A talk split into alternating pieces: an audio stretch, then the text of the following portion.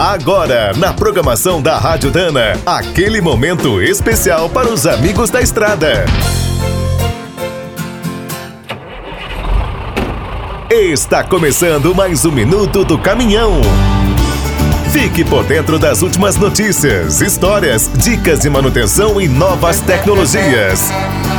Nas últimas décadas, os caminhões urbanos do tipo chassi cabine, derivados dos furgões, alcançaram um grande sucesso aqui no Brasil. O curioso é que essa solução de criar pequenos brutos com peças de vans foi usada em outros veículos nacionais bem mais antigos. Em 1972, o Mercedinho L608 foi lançado nas versões caminhão e chassi para ônibus, mas na Europa o modelo preferido era o furgão.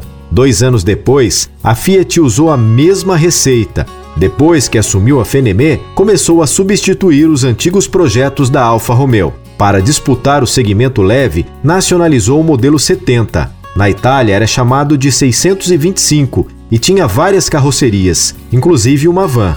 Outro caso curioso envolveu a cabine dos primeiros caminhões da Volkswagen. Seu desenho surgiu em 1975 na linha de furgões LT. Esses veículos, fabricados na Alemanha, eram uma opção maior do que a Kombi. Em 79, criaram uma versão caminhão em parceria com a MAN. Por muitos anos, a Agrale também apostou na ideia de criar furgões e caminhões com a mesma cabine e muitas peças em comum.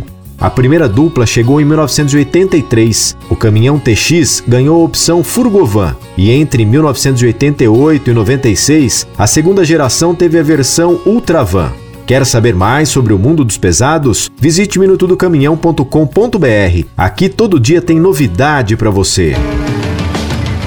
O Minuto do Caminhão é um oferecimento de Spicer e Álvaros, a dupla imbatível em componentes de transmissão, suspensão e direção. Quem é do trecho já sabe, para ficar bem informado, a Rádio Dana é sempre a melhor sintonia.